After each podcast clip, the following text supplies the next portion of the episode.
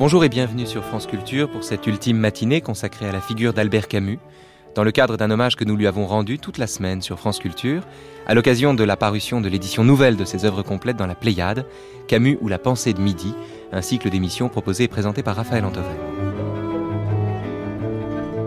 Dans cette ultime matinée, vous entendrez d'abord quelques archives qui évoquent les goûts littéraires de Camus. Puis à 10h, c'est Michel Bouquet, acteur et donc ami de Camus, qui prendra la parole pour évoquer son interprétation de Scipion dans la première distribution de Caligula, mais aussi le rôle de Stéphane qu'il tint dans Les Justes et de l'ignoble Verkovensky dans l'adaptation que fit Camus des Possédés au théâtre Antoine.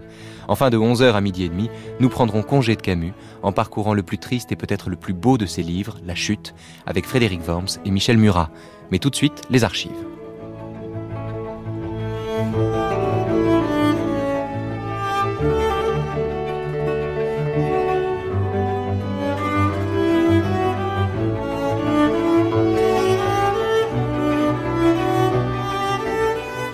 Le dimanche après-midi, Camus et ses amis, Fouché, Maison Seule, Benisti, Louis Miquel, allaient boire leurs 20 ans dans les dancings de Babelwed, le bal Matarez et les bains Padovani, où Camus ferait bientôt le metteur en scène pour la première fois de sa vie. Il traquait là-bas les Espagnols qui travaillaient dans les usines de tabac et les serrait dans leurs bras, comme le raconte Fouché, avec le sentiment d'étreindre la grande déesse prolétarienne de la Méditerranée. C'était la fin du lycée, c'était le début des femmes, et Camus découvrait aussi avec le plaisir du corps le désir impérieux d'écrire. Son professeur de philosophie, Jean Grenier, développait alors sous ses yeux éblouis l'idée fulgurante d'un bonheur sans espoir, et lui faisait lire Lao Tse et les hindous, mais aussi Chestov et Kierkegaard, Spinoza, Descartes et Platon. Il nous fallait des maîtres plus subtils, écrit Camus, et qu'un homme, par exemple, né sur d'autres rivages, amoureux lui aussi de la lumière et de la splendeur des corps, vint nous dire, dans un langage inimitable, que ses apparences étaient belles, mais qu'elles devaient périr, et qu'il fallait alors les aimer désespérément. Un jour, inquiet de son absence, Grenier s'informa et apprit que Camus était malade. Il sauta dans un taxi et se rendit sans prévenir de l'autre côté d'Alger, à Bellecour, dans l'appartement de son meilleur élève, qu'il trouva alité, de mauvaise humeur et les poumons en sang.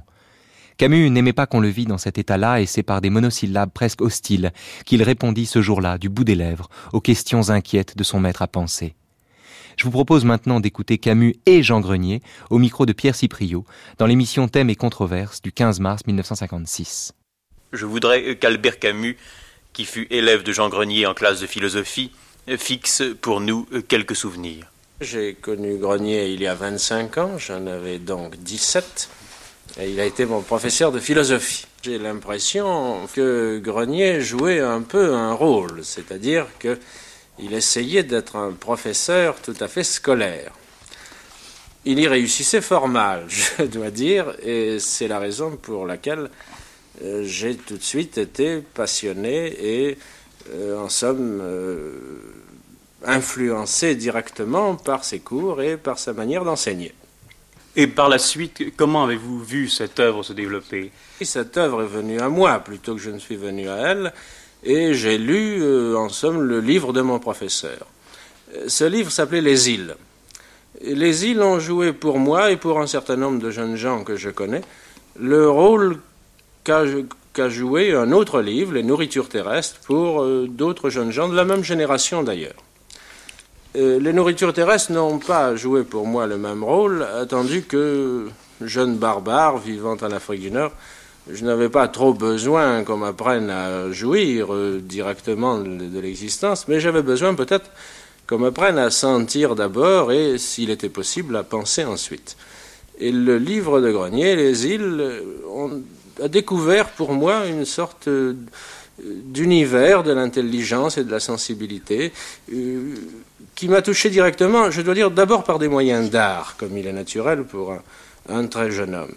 Euh, je trouvais, et je trouve toujours, car c'est un livre que je n'ai pas cessé de relire depuis 25 ans, euh, que depuis Chateaubriand et Barès, on n'avait pas écrit le français de cette manière-là. Je veux dire qu'à cette langue qui passe pour un peu sèche et froide et euh, un peu angulaire, Grenier a su donner une sorte de mollesse, de flexibilité, une musique en somme, qui personnellement m'a transporté.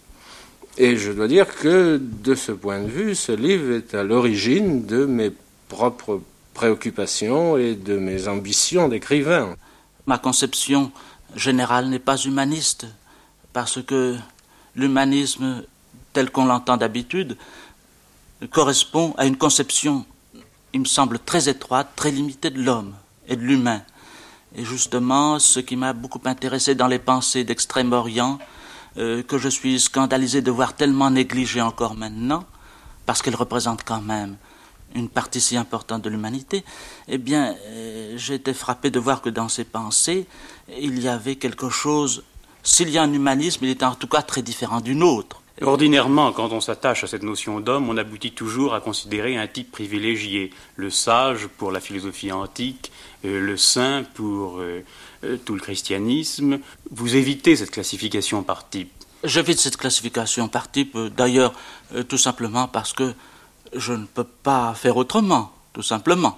À vrai dire, euh, si j'ai écrit, c'est parce que je me sentais poussé à écrire, mais je n'avais pas euh, souvent d'idées extrêmement préconçues sur ce que je dirais. Il me semble que j'ai toujours considéré l'homme et l'humain par rapport à, à deux pôles, euh, c'est l'animal et, disons, le surnaturel, le divin. Or, ce sont ces deux choses-là qui m'ont le plus intéressé. Ce qui m'a intéressé, c'est justement ce qu'il y avait chez l'homme, cette partie qu'il y avait chez l'homme d'animal et de divin. Ne croyez-vous pas, Albert Camus, que nous sommes là devant une étude de l'homme qui tranche par rapport aux philosophies traditionnelles? Je pense au cartésianisme, par exemple, quand Descartes cherchait à définir l'homme, il définissait l'homme comme une pensée, comme une pensée pure, pensée qui pouvait se multiplier à l'infini et créer entre les différents sages qui parlaient la même langue une sorte d'unanimité. Oui, je crois que, sauf erreur, il est difficile de dire que Grenier est un humaniste. Il me semble qu'on ne le trahirait pas trop, mais il nous dira ce qu'il en pense. Si on disait que pour lui, l'homme est beaucoup plus et beaucoup moins que l'homme, et qu'il a le souci constant de retrouver euh, ses doubles racines, si j'ose dire, ses racines naturelles et ses racines célestes, et qu'il il erre en somme sur le, euh, sur le règne humain en cherchant à boucher tous les trous et à faire en sorte que l'homme ne soit pas cette chose isolée entre la nature et ce qu'on peut appeler Dieu. Peut-on dire que Jean Grenier est un philosophe? Parce que la philosophie, entendu au sens strict, c'est précisément cet effort pour nous limiter nous-mêmes, pour nous définir nous-mêmes le plus, le plus étroitement possible, pour retrouver le chemin qui nous conduit à nous-mêmes. Naturellement, les professeurs de philosophie ne trouveront pas que c'est un philosophe, mais les professeurs de philosophie n'ont jamais trouvé que euh, ceux qui n'étaient pas professeurs n'étaient pas philosophes, malgré Platon, malgré Descartes, malgré Spinoza, malgré tous les grands noms de la philosophie. Ceci dit, pour moi, euh, Grenier, en plus d'un artiste, et parce qu'il est un grand artiste, et représente justement le type du philosophe, je veux dire celui qui pose ce que Chestoff appelait les questions dernières. Euh, puisque vous avez parlé de racines célestes, ou plutôt je crois que c'est Albert Camus qui a parlé de racines célestes tout à l'heure, d'origine céleste, il est certain que c'est une chose qui m'a toujours préoccupé, comme je crois énormément d'hommes, n'est-ce pas, de point de vue.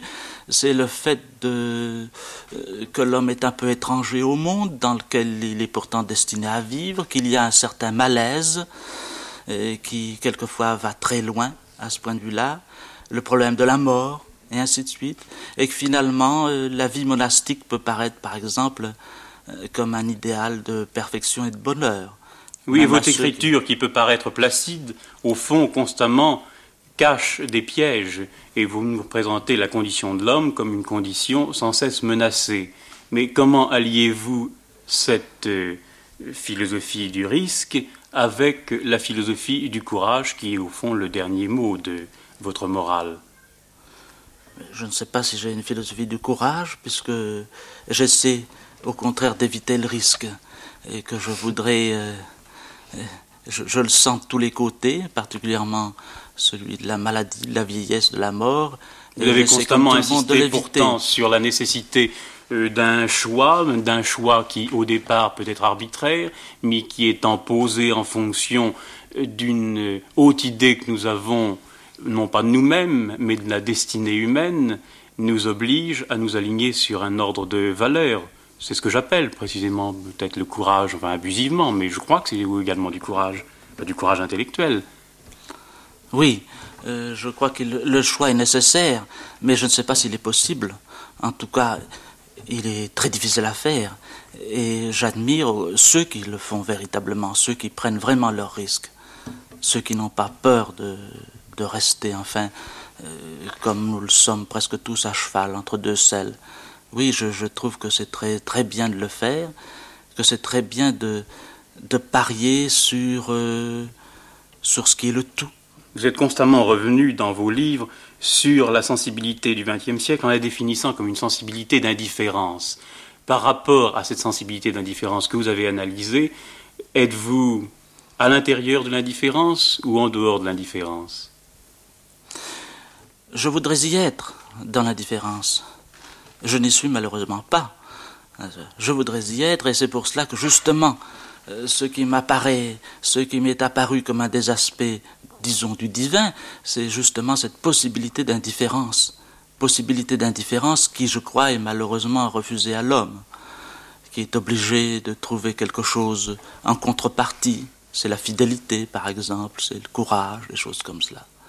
Et constamment, il semble que, euh, en deçà de votre métaphysique, il y a toujours des problèmes locaux, précis, euh, singuliers, qui nous reprennent, qui reprennent l'homme dans votre pensée. constamment, vous êtes obligé de revenir à la morale, de revenir à la vie sociale. Est-ce une nécessité dialectique ou une nécessité de tempérament ou simplement une nécessité tout court, le fait, eh ben, de vivre tout simplement Oui, il y a deux choses dans ce que vous dites. Voilà, je, crois tout simplement que, euh, d'une part, je ne peux parler de quelque chose véritablement que lorsque je l'ai senti, lorsque je l'ai éprouvé, lorsque je la touche, pour ainsi dire, lorsque j'ai un point de contact. Par conséquent, il faut que ce soit pour moi un problème de sensibilité avant d'être un problème intellectuel. J'essaie d'éclaircir ces choses-là, de les transformer en autre chose que des contacts, et c'est tout ce que j'ai pu essayer de faire. Maintenant, vous me parlez de questions sociales, etc. Je suis très mal à l'aise euh, dans ces questions-là dans cette espèce de euh, d'enserrement de l'individu, n'est-ce pas, dans la société, mais je n'ai rien pour et maintenant rien contre. En tout cas. Enfin, dans la mesure où vous auriez à prendre parti sur les diverses définitions de l'homme, je crois qu'il y en a deux au fond, l'une qui définit l'homme par son intériorité, l'autre qui le définit par les rapports qui le lient à un milieu social ou à un milieu biologique. De quel côté seriez-vous? Eh bien, je vous répondrai euh, que je laisse à beaucoup d'autres le soin d'être du second côté. Parce que ils sont tellement nombreux à notre époque, et d'ailleurs j'en approuve beaucoup, que je ne vois pas pourquoi euh, je me mettrais à leur place. Alors on comprend qu'au fond, toute cette analyse de l'indifférence que vous avez si souvent reprise et qui revient d'ailleurs dans ce livre sur l'humain, a chez vous une sorte de valeur critique, une, c'est une façon de nettoyer, de nettoyer le monde devant l'homme et de, de, tout ouvrir à, son intelligence. Qu'en pensez-vous, Albert Camus? Je crois simplement que sur la question précise que vous avez posée à Grenier, euh, il n'a pas envie de venir au secours de la victoire. C'est le propre des esprits distingués. Et en effet, euh, aujourd'hui, l'explication économique et même biologique est un peu la tarte à la crème. Si un philosophe doit avoir un rôle, c'est d'essayer de déranger les lieux communs. Évidemment, nous devons obéir chacun à notre vocation, n'est-ce pas? Je n'ai pas à parler de choses pour lesquelles je ne me sens pas fait. Et en même temps, vous êtes persuadé que chacun, au départ, euh, offre une sorte de terrain plastique et qu'il appartient à, chacun de définir sa propre nature par son acte, par son action, en sorte que ce moment, ce moment du choix que vous laissez au gré de chacun est pour vous capital. Oui, c'est assez juste, c'est assez vrai. Est-ce que ça ne vous rapprocherait pas trop d'une d'une attitude euh, existentialiste, par exemple? Est-ce qu'il n'y a pas quelques nuances à ajouter à une définition de cet ordre Oui, ce qui me gêne dans l'existentialisme, c'est justement la manière dont l'existentialisme traite le problème de la vérité. bien entendu, euh, je crois que si j'avais à parler de cela aujourd'hui, n'est-ce pas, enfin ne serait-ce qu'à moi-même, euh, je ne redirais pas toujours ce que j'ai pu écrire. Je crois qu'il y a une vérité. Je ne sais pas toujours quelle elle est, mais je crois à la vérité. Par conséquent, rien que cela, quand on croit à la vérité, cela vous sépare beaucoup des existentialistes. Mais par le fait même, vous semblez nier qu'il y ait la possibilité d'une sorte de communauté de penseurs à notre époque. Chacun travaille un peu dans son coin et parle une langue pour lui, avec son public à lui, mais sans qu'il y ait le circuit souhaitable qui pourrait précisément établir cette, euh, communauté de vérité. Parce que la vérité, au fond, elle a besoin d'être partagée et pas simplement par ceux qui, ceux qui lisent leur auteur favori. Ben, je ne sais pas s'il a besoin d'être partagé. Euh, enfin, il semble. Il a besoin d'être vécu aussi. Il a peut-être, oui, il a besoin d'être vécu, mais enfin partagé et partagé par un grand nombre, je n'en suis pas sûr, n'est-ce pas? Parce qu'il faut encore euh, en être digne. Nous ne sommes pas tous dignes de, de connaître la vérité ou même de la chercher. Et à ce point de vue-là, je pense qu'il faut souhaiter pour les autres le bonheur, mais la vérité, il faut la souhaiter aussi seulement. C'est une autre question.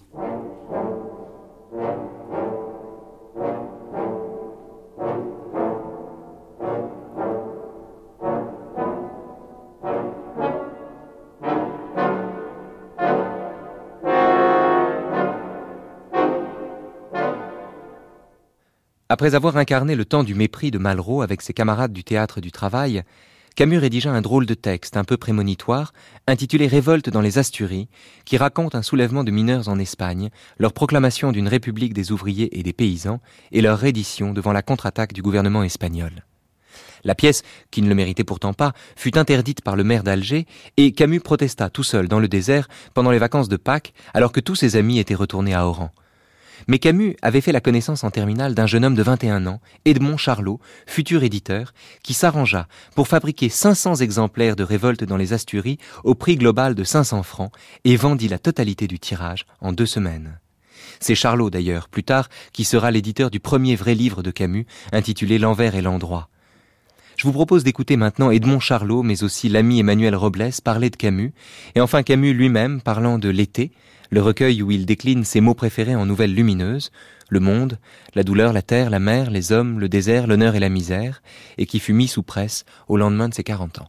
je connaissais déjà Camus, enfin j'avais déjà vu Camus, je le connaissais pour l'avoir rencontré à la faculté, et je l'ai rencontré chez Jean Grenier, vraisemblablement dans l'été 33. J'avais été bavardé avec Jean Grenier un après-midi, et il m'a à ce moment-là présenté à Camus et il a dit à Camus, vous devriez donner un texte à Charlot, il veut faire de l'édition. C'est comme ça que j'ai eu ce premier texte. En réalité, j'en ai eu deux à la fois. J'ai eu Révolte dans les Asturies, qui était un essai de théâtre collectif, et j'ai eu L'envers et l'endroit quelques mois après. Alors que je devais imprimé euh, l'envers et l'endroit beaucoup plus tard, j'ai imprimé Révolte les Insturies immédiatement pour avoir des textes comme ça, tout de suite. Nous l'avons mis en vente, euh, je me souviens toujours, ça se vendait 5 francs. Il y avait une bande interdite par la municipalité et ça nous a valu des quantités d'enduits, enfin on a manqué à être saisi. Finalement, euh, ça s'est vendu tant bien que mal, enfin ça a mis 5-6 mois pour se vendre, on avait tiré à 500 exemplaires. Et euh, mon Dieu, c'est une chose auquel on n'a plus pensé, à laquelle on n'a plus pensé tout de suite. Il est bien connu que beaucoup de traits des livres de Camus sont empruntés à cette époque de sa jeunesse en Algérie que vous avez vécue ensemble. Mais euh, Emmanuel Robles, pensez-vous que la part d'autobiographie soit si importante dans l'œuvre de Camus? Je crois que vous avez à ce propos une précision assez peu connue. Euh, je la dois à mon ami Charles Poncet qui euh, me disait ceci euh, Meursault et la combinaison, si vous voulez, de mer et soleil. Avec mer et soleil, il y avait là et de symboles qu'affectionnait Camus. Et d'abord, on trouve dans Alger républicain ce pseudonyme-là de Jean Meursault pour signer un article politique de la fin de 1939. Euh, c'était déjà la guerre. Et puis ensuite, on retrouve le mot transformé en Meursault dans l'étranger, qui était écrit d'ailleurs dans ces années-là. En ce qui concerne le personnage de Meursault, je suis persuadé qu'il y a des traits biographiques. Il y a évidemment tous les plaisirs que prenait Camus lorsqu'il allait, euh, par exemple, se baigner dans le port. Euh, tout le récit des, baignades dans le port d'Alger, puis des promenades dans Algéville, euh, tout cela est recréé d'après des souvenirs précis, et même dans la psychologie du morceau, il faut bien considérer que ce morceau est nourri de la pensée et de la vie même de Camus.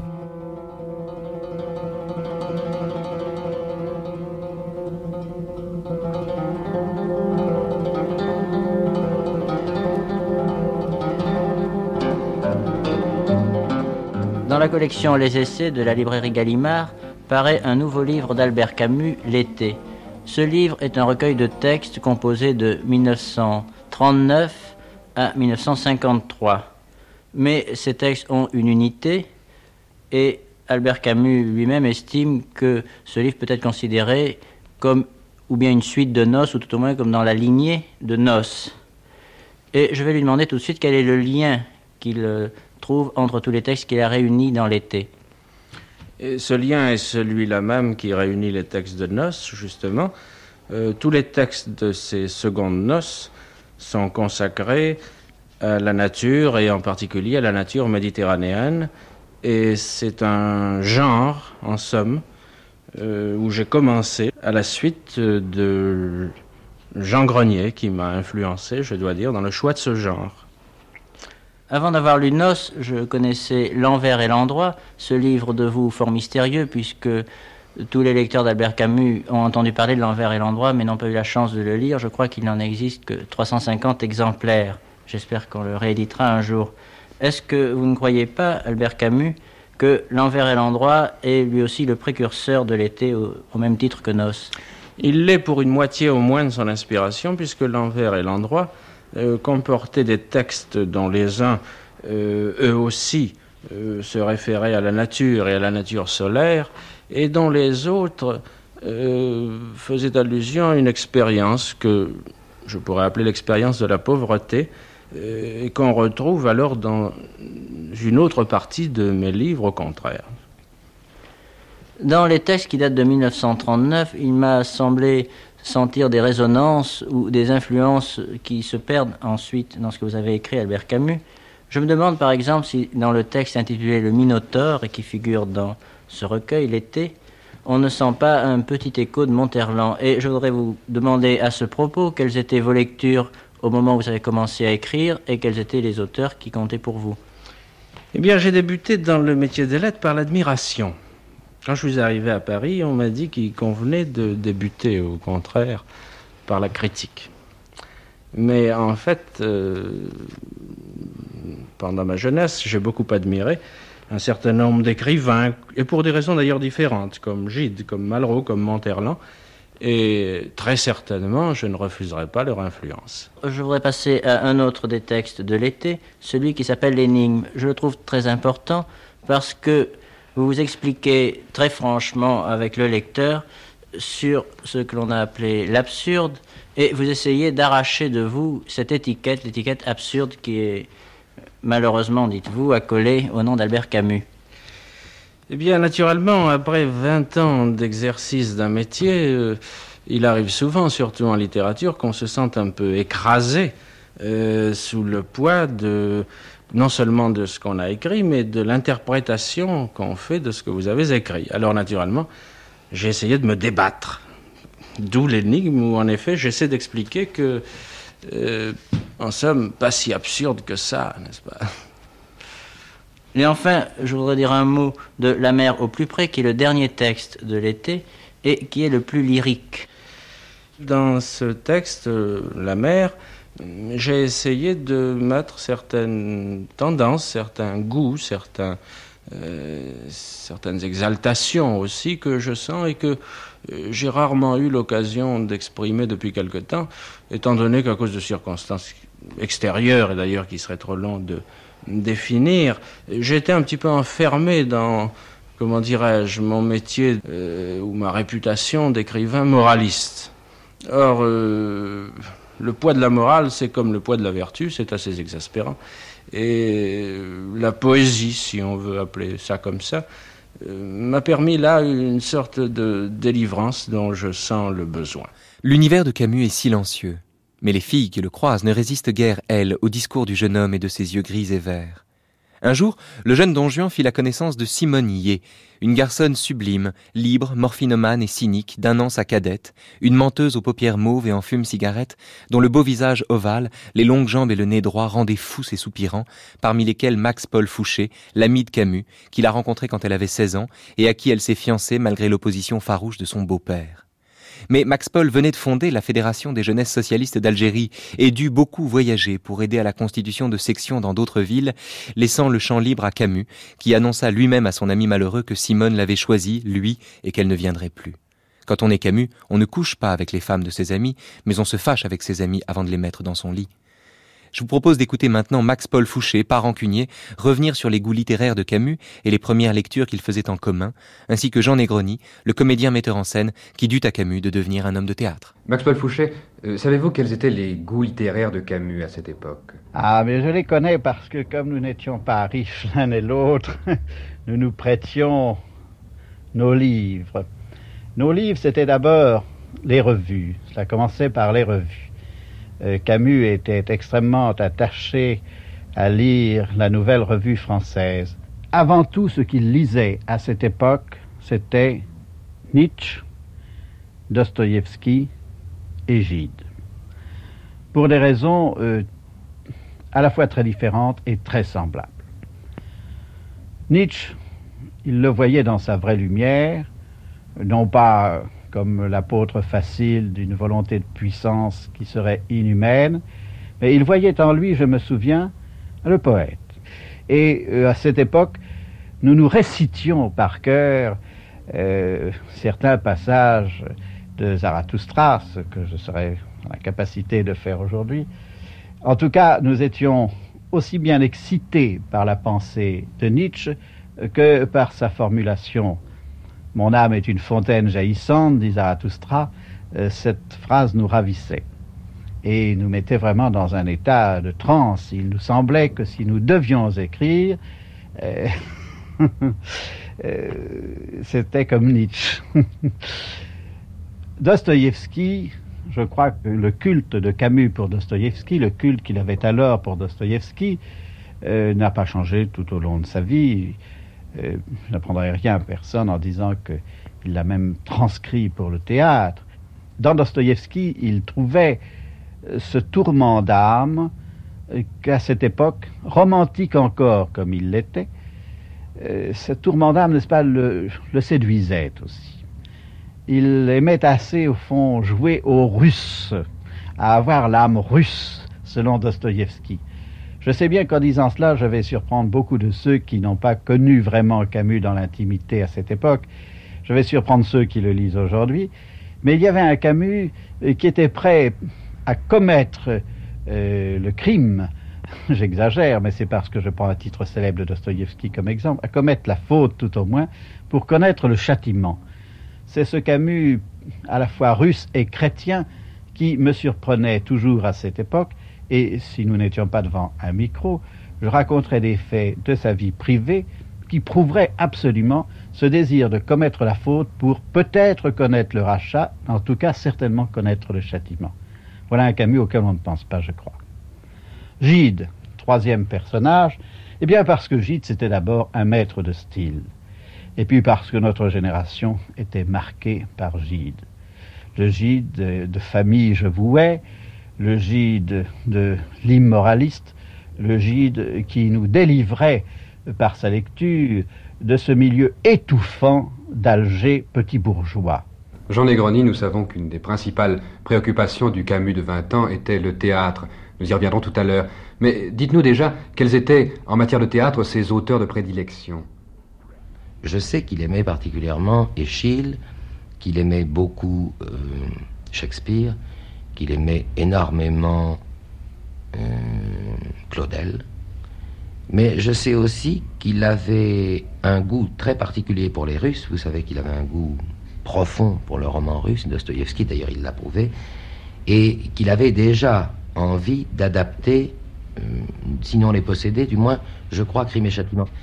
Il aimait Pirandello, il en sortait des pièces, et notamment les pièces de Pirandello qui avaient pour objet la création, le, problème de la création de l'auteur et de ses personnages. C'était une chose qui le, tentait particulièrement.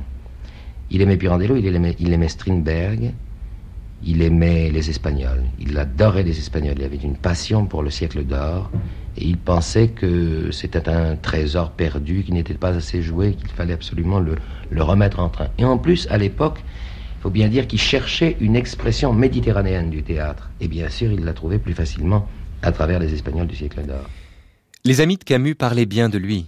Mais lui-même parlait bien de ses amis, parmi lesquels Henri Calais, écrivain singulier, confidentiel et talentueux, que Camus avait rencontré à Combat et qui fut l'auteur d'une quinzaine de livres avant sa mort en 1956. Je vous propose maintenant d'entendre Camus parler de Henri Calais le 7 février 1957 dans le cadre du Masque et la Plume, l'émission produite alors par François-Régis Bastide et Michel Polac. Henri Calais se singularisait de bien des manières dans notre société littéraire. Il savait écrire d'abord. Puis il n'a jamais, je dis bien jamais, trahi la liberté. Enfin, il ne haïssait personne. Chez lui, le cœur et le talent se ressemblaient. L'un s'ajoutant à l'autre, il a écrit sur des thèmes modernes une œuvre aux résonances classiques. Il a mis en effet au service des humbles une pudeur de style, des raccourcis, des litotes, enfin, qui avaient traditionnellement servi dans notre littérature à exprimer les sentiments des grands de ce monde. Comme Madame de Clèves découvrait que M. de Nemours ne la haïssait pas, Calais nous faisait savoir que les guerres, l'Europe ensanglantée et les menaces atomiques donnaient des préoccupations à ses voisins du 14e arrondissement. Par là, son œuvre était nouvelle et on ne l'a pas assez dit. Les livres qui, depuis nos naturalistes, mettent en scène les pauvres gens sont généralement assez bavards. Calais a démontré qu'il était inutile de tant parler pour faire revivre les muets de l'histoire. C'est à Jules Renard qu'il fait penser parfois, mais ses livres sont plus émouvants parce qu'il était plus ému. Il aimait tous ses modèles. En dehors des indispensables vertus de style, une œuvre se juge finalement par ce qu'elle ajoute à la somme de haine ou d'amour qui est au travail dans le monde. De ce point de vue, très peu d'œuvres contemporaines, c'est là ma conviction, seront sauvées. Mais parmi elles, les livres de Calais ne seront certainement pas oubliés. J'ai connu Calais à partir de 1944 à Combat, où l'avait introduit Pascal Pia, qui était son ami de longue date. On m'a dit récemment que Calais parlait volontiers de ce qu'il appelait la bonne époque de combat. C'est un sentiment que je suis heureux de partager avec lui. Nous étions une poignée d'hommes qui, pendant quelques années, avons essayé de faire un journal qui ne mente pas. Les maîtres à penser et les professeurs d'efficacité, ce sont d'ailleurs les mêmes de notre époque, n'ont pas manqué de nous faire savoir qu'il y fallait beaucoup de prétention. Eh bien, nous avons tout de même fait ce pari et nous l'avons tenu, et nous tous, avec Calais, en sommes restés fiers. Calais, en tout cas, demeure un des plus dignes témoins de cette entreprise avec ce livre, qui contient beaucoup de ses articles de combat.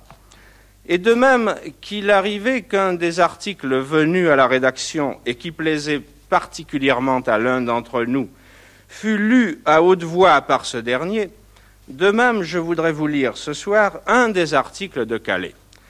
Ce sera une manière de nous asseoir encore avec lui, comme autrefois, autour de la grande table de bois blanc tachée d'encre, brûlée de cigarettes, où, comme autrefois encore, il saura, sa manière ironique et tendre, interrompre discrètement nos discussions passionnées pour nous rappeler que l'histoire est peut-être facile à penser, mais qu'elle est dure à vivre pour tous ceux qui, humblement, la subissent dans leur chair. Voici l'article de Calais. Il s'intitule Un sujet de conversation. Nous parlons beaucoup du charbon et comme rêveusement depuis que nous n'en avons plus. On aime parler de ce qui n'existe pas, de ce qui est perdu, consumé, on aime les cendres. On parle du charbon, on croit voir de précieuses pépites noires, des flammes, on croit sentir une chaleur, mais ce n'est qu'un petit délire onirique. Le radiateur reste glacé.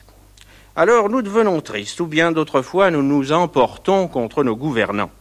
Il existe ce charbon quelque part dans le nord, pensons-nous. Il n'est que de l'extraire, en somme. Et l'on se dit que les mineurs devraient fournir un effort plus grand. Qu'est-ce qu'ils fabriquent, les mineurs? Les mineurs n'entendent rien de nos récriminations ou de nos encouragements. Ils se trouvent trop loin dans la terre, à 250, 300, 350 mètres.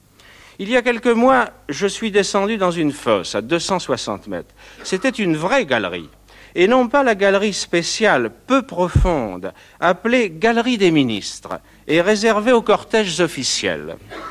Le ministre, déguisé en mineur, serre la main sale d'un brave herscheur qui se tient là, sourire, photo, forte phrase sur un noble métier, on repart. Non, c'était une galerie ordinaire où des hommes travaillent tous les jours. On s'y fait, m'a certifié l'ingénieur. On se fait à tout. À ce poids de terre et d'air sur la poitrine, à cet étouffement lent, à cette poussière, à cette peine imméritée, au danger. Nous marchions. Les galeries devenaient moins larges, la voûte plus basse. Nous avons rencontré des chevaux tirant des berlines chargées et quelques hommes muets. L'ingénieur paraissait fier de ces chevaux. Ils ne sont pas aveugles. Ils remontent au jour une fois par semaine, le dimanche. Il leur administrait de bonnes tapes. En effet, ils étaient bien portants, un peu passifs, m'a-t-il semblé, ou découragés, ou songeant à des dimanches d'herbe si les chevaux songent parfois. Nous avancions dans ce monde souterrain, monde pas fait pour des hommes, ni même pour des chevaux. Puis nous nous sommes engagés, les pieds devant, dans un trou très étroit. Laissez-vous glisser sur le derrière, m'a conseillé le chef Porion qui me précédait. Au bout de la pente, des ouvriers creusaient à plat ventre une veine de quarante centimètres. Ils ont suspendu un instant leur travail pour regarder ces gens qui avaient l'air de s'amuser. Nous avons retrouvé une autre galerie. Pendant trois heures, j'ai glissé, rampé, grimpé. J'avais hâte de revoir un ciel bleu ou gris, mais un ciel, et des hommes qui auraient un teint naturel, qui n'eussent pas tous été grimés en nègre. Dehors, nous avons pris enfin un bain. Un vieux gardien a voulu me laver le dos à l'éponge. On ne m'avait jamais fait offre si gentille je pouvais rentrer à Paris. J'étais pressé de le faire. La France a besoin de charbon, certes, et les Français surtout. J'ai vu ce charbon, mais il faut l'aller prendre, creuser les veines, et ce n'est pas moi qui dirais aux hommes de Délois ou d'ailleurs d'en mettre un coup. Tout de même, qu'on répugnerait à exciter l'ardeur des soldats qui vont dans une bataille où ils pourraient mourir, après tout, je ne suis pas tenu de parler, je ne suis pas ministre. Le radiateur est glacé.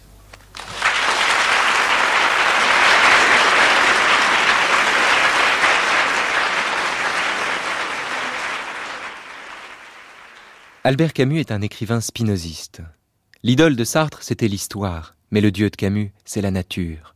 Le monde est beau, dit-il, et hors de lui, point de salut. Autrement dit, l'artiste n'est pas là, ici et maintenant, pour nous emmener ailleurs, mais au contraire, pour nous donner à vivre ce que nous avons sous la main, sous les yeux, le sel de la mer, le dessin des collines, le bleu d'un ciel tout vide et la douleur des hommes. Ce n'est pas à la littérature ni à la philosophie de nous donner des raisons de vivre, mais à la vie elle-même de donner des raisons de souffrir, d'aimer et donc de penser. Je vous propose d'entendre maintenant Camus au micro de Jean Mogin le 13 septembre 1955, précisant le sens de cette vocation artiste qui transcende, par la communion avec le monde, son rôle éventuel de philosophe, journaliste, dramaturge, écrivain, acteur ou metteur en scène. On a, euh, on sait plus trop souvent, je crois, à confondre en Albert Camus l'artiste, le moraliste et même et surtout le philosophe. Monsieur Albert Camus, je voudrais vous demander tout d'abord que pensez-vous de cette confusion dont vous êtes souvent victime? Eh bien, c'est une confusion inévitable, mais si tant est que le point de vue d'un artiste sur lui-même soit le bon, je voudrais insister sur le fait que, personnellement, je me sens et je me considère d'abord comme un artiste. Évidemment, Pardon, je voudrais pas vous interrompre, mais je crois que vous pensez que votre cheminement d'homme et votre cheminement d'artiste vont de pair. Euh, oui, il me semble que je suis incapable de parler d'autre chose que de ce que j'ai éprouvé. Et même, j'irai plus loin, euh, il y a en moi une sorte d'incapacité que je ne présente pas avec gloire, mais d'incapacité en tout cas à parler d'autre chose que de ce que j'ai longtemps éprouvé. Et il m'arrive souvent, euh, dans mon travail d'artiste, euh, d'exprimer, de parvenir à donner une forme à des sentiments ou à des idées qu'au fond euh, j'éprouve depuis longtemps sans avoir osé jusque-là leur donner cette forme et cette expression. Mais donc on peut dire que chez vous, les maîtres mots, les mots clés qui sont dans votre œuvre et que surtout on a extrait de votre œuvre pour les mettre en exergue, les mots absurdes et les mots révolte, ne sont pas du tout le résultat d'une détermination intellectuelle et surtout pas cérébrale, mais le résultat d'une expérience euh, sentimentale, presque affective. On peut le dire. Euh, évidemment, euh, c'est le destin de tout artiste que d'être enterré sous les formules qu'il a trouvées. Et je ne vois pas pourquoi j'échapperais personnellement à ce destin. Il n'empêche que, dans la mesure toujours où je puis avoir une opinion sur moi-même, euh, les notions d'absurde et de révolte dont j'ai parlé dans mon œuvre et dont on a parlé à mon propos euh, sont des notions vécues pour moi. Je veux dire que, au fond, je parle de ce que tout le monde connaît. Et je ne peux pas parler d'autre chose pour la raison excellente que je ne me sens pas une sensibilité originale à part. Je me sens une sensibilité euh, semblable à celle des gens qui m'entourent. Je ne me suis jamais senti séparé. En ce qui concerne l'absurde, euh, c'est une expérience euh, que tout le monde peut faire dans le tramway, dans un taxi. Enfin, c'est un, un, sentiment de séparation et d'étrangeté que j'ai essayé d'analyser. Naturellement, un sentiment ne peut pas tout recouvrir, on ne peut pas tout expliquer par ce sentiment. Et j'ai toujours fait la critique de ces impressions qui étaient les miennes, si bien que j'ai été amené à faire la critique de la notion d'absurde, bien que ce fût une notion profonde en moi, de même que j'ai été amené à faire la critique de la notion de révolte, bien que ce fût aussi une notion profonde en moi.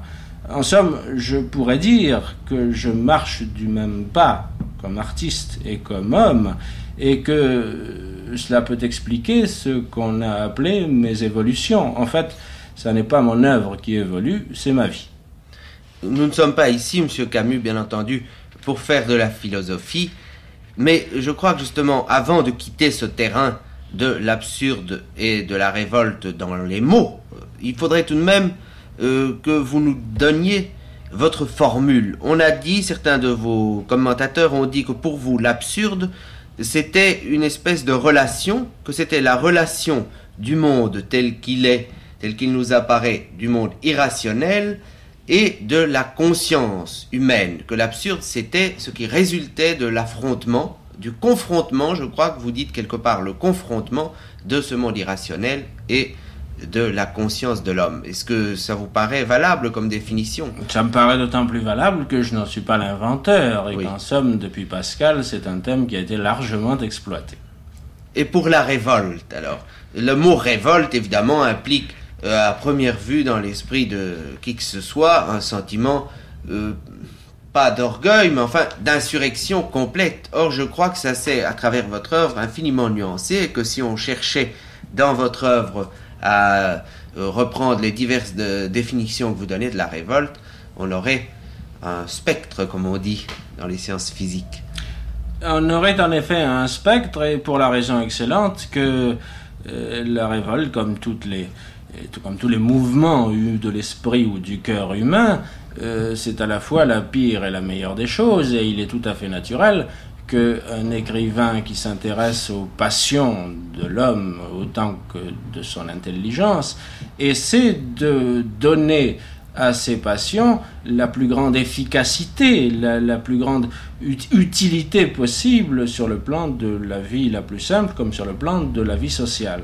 Et j'ai essayé de tirer en effet de la révolte les éléments d'une attitude qui ne soit pas une attitude de pure destruction, de pur nihilisme, euh, ce qui s'explique assez euh, si on veut bien considérer que je ne m'intéresse pas au nihilisme contemporain euh, par goût esthétique ou personnel, je m'y intéresse dans la mesure où il est possible de le dépasser. Je crois que c'est parfaitement clair. Je voudrais vous demander encore, puisque vous avez dit très bien que chez vous le sentiment de l'absurde ne vous séparait pas du tout des autres hommes, mais qu'au contraire vous le considériez comme une des données essentielles à la conscience de tout homme, pourquoi, cependant, l'homme d'aujourd'hui serait-il plus sensible à l'absurde? J'entends, il me semble, enfin qu'on ne trouve pas dans la littérature classique, par exemple, de grandes marques de ce sentiment. Pourquoi l'homme d'aujourd'hui est-il plus sensible à l'absurde que l'homme du XVIIe, par exemple? Et Naturellement, il y est plus sensible puisqu'il a perdu à la fois ses racines et ses cadres. Euh, il est bien certain que l'Europe a perdu aussi bien ses religions que sa foi sociale, euh, du moins en ce qui concerne l'Occident, et aussi que ses racines morales, si vous voulez. Euh, naturellement, l'homme se sent plus solitaire, euh, plus exposé en quelque sorte, et il n'y a rien d'étonnant à ce qu'un sentiment de désarroi profond s'installe au cœur même de son être. Euh, en somme, je rendrai ce que je veux dire clair en rappelant ce que j'ai dit d'ailleurs dans un de mes livres, que l'Europe qui en 50 ans a tué, déraciné ou déporté 70 millions d'êtres humains, euh, n'est évidemment pas une terre où peut s'installer le confort et la satisfaction de soi, pour le moment au moins. Et on s'explique assez que l'homme européen aujourd'hui hésite et tourne de tous les côtés, ne voyant à choisir apparemment qu'entre la servitude ou la folie. Mais je pense pour ma part qu'il y a un chemin qui passe entre la servitude et la folie, et qui est celui que les intellectuels en particulier ont pour mission de repérer au moins. Je crois qu'une des choses qui, plus tard, vous distinguera des écrivains d'aujourd'hui, c'est le style. Je pense que pour vous, le style est absolument inséparable de toute œuvre, contrairement au concept trop souvent euh, admis aujourd'hui. Oui, je sais que la mode aujourd'hui est de considérer que mal écrire est une condition pour bien penser. Euh, c'est un principe qui n'est pas le mien, je le dis euh, sans hésiter.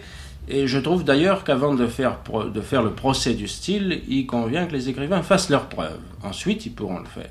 En tout cas pour moi, euh, puisque vous me demandez mon opinion, je la dirai catégoriquement, en dehors du style et de la composition, il n'y a pour moi que des écrivains secondaires, des polygraphes, des, tâcherons qui peuvent être utiles dans leur métier, dans leur, euh, dans recherche, mais qui, en tant qu'artistes, restent au second plan. Je crois que c'est là une déclaration dont il importe tout de même de souligner l'importance, parce qu'on se sert trop souvent de votre nom, comme celui de quelques-uns de vos grands contemporains, pour euh, autoriser l'édition de toute une série d'œuvres que l'on couvre du titre trop facile de témoignage. Une dernière question, monsieur Camus, et c'est celle de Camus, homme de vertu. On veut, à la lecture de vos livres, que vous soyez dans le panorama de la littérature contemporaine, l'homme de vertu Eh bien, ça prouve qu'on les lit mal, les livres en question. Car il serait facile d'y trouver, au contraire, l'aveu d'une, euh, je ne dirais pas d'une faiblesse, pourquoi ça ne peut pas appeler ça une faiblesse, mais enfin, l'aveu d'une parenté extrêmement fidèle et extrêmement consciente avec ce qui, dans tous les hommes, se trouve aussi éloigné de la vertu que possible. Euh, si une expérience m'est étrangère, c'est certainement celle de la vertu toute pure, et je vous remercie de me donner l'occasion de le dire. Voilà, pour clore cette ultime session d'archives, et à l'attention de ceux qui, sans l'avoir lu depuis longtemps, doutent peut-être encore du talent exceptionnel de Camus, eh bien je vous propose d'entendre l'écrivain lui-même lire l'un de ses textes extraits de Noces. Écoutez-le, vous jugerez ensuite.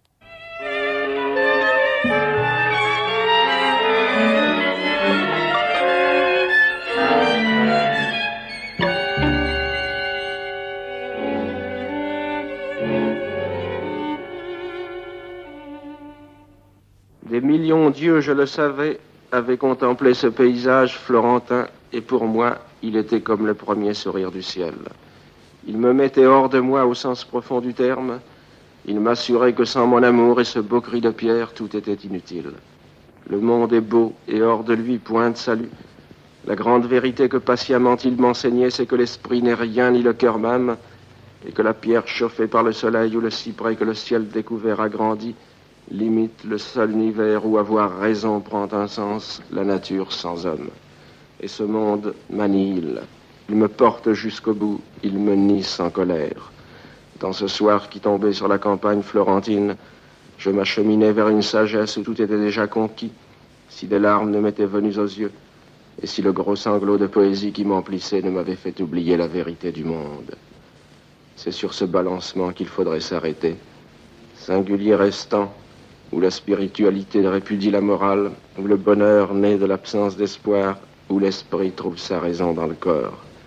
S'il est vrai que toute vérité porte en elle son amertume, il est aussi vrai que toute négation contient une floraison de oui. Et ce chant d'amour sans espoir qui naît de la contemplation peut aussi figurer la plus efficace des règles d'action. Au sortir du tombeau, le Christ ressuscitant de Piero della Francesca n'a pas un regard d'homme. Rien d'heureux n'est peint sur son visage, mais seulement une grandeur farouche et sans âme que je ne puis m'empêcher de prendre pour une résolution à vivre. Car le sage, comme l'idiot exprime peu, ce retour me ravit.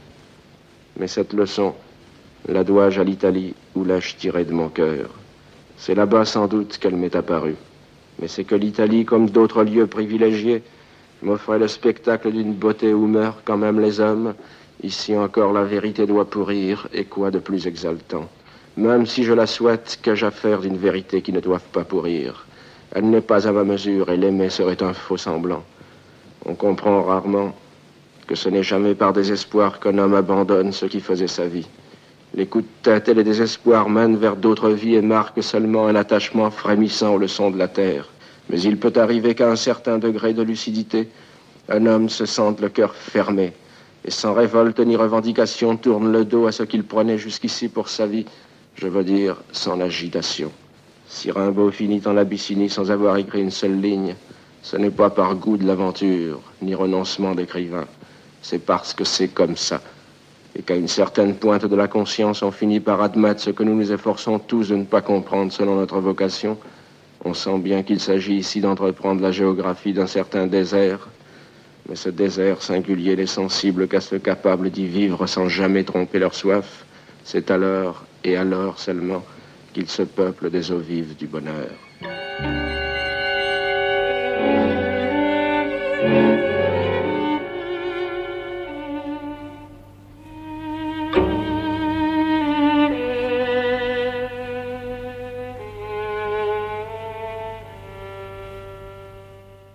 Voilà, nous arrivons maintenant au terme de cette série d'archives que vous pouvez naturellement réentendre tout entière sur notre site internet www.franceculture.com. Dans quelques instants, c'est Michel Bouquet qui évoquera pour vous l'amitié qui le liait au metteur en scène Camus. Vous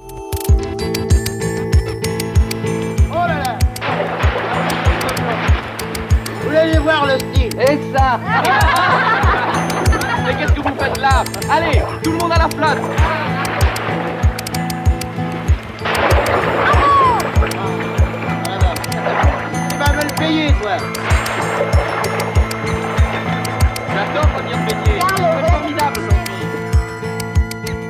Des voyages, de grandes traversées thématiques, des remontées dans le temps, des chemins ludiques. Jusqu'au 27 août, c'est l'été sur France Culture. Dix écrivains étrangers, dix parcours, une multitude d'univers, dix écrivains et à travers leur voix, un regard sur la réalité de leur pays, les rapports entre l'histoire et le présent, leur propre histoire et celle à laquelle ils appartiennent. La bibliothèque étrangère, chaque samedi et dimanche, jusqu'au 27 août à 20h. Si le futur inquiète, si certains modèles ont touché à leur fin, leur éclipse ouvre pourtant de nouveaux horizons. Interrogeons nos lendemains, cet été sur France Culture, territoire vierge à explorer en compagnie de ces philosophes, scientifiques, prospectivistes, qui projettent leurs réflexions dans l'avenir et nous entraînent dans l'aventure. Si on prévoit le pire, ben, peut-être que ça va nous donner euh, l'énergie, la force, l'intelligence d'agir pour qu'il ne se produise pas. Voilà, c'est ce paradoxe-là. Donc je prendrai l'expression euh, beau lendemain dans un sens tout à fait ironique, bien évidemment. Des lendemains euh, de catastrophes, mais dont nous espérons qu'ils ne vont pas se produire, tout simplement. De beau lendemain, chaque samedi et dimanche, jusqu'au 27 août à 17h30. Les grandes traversées thématiques, deuxième partie.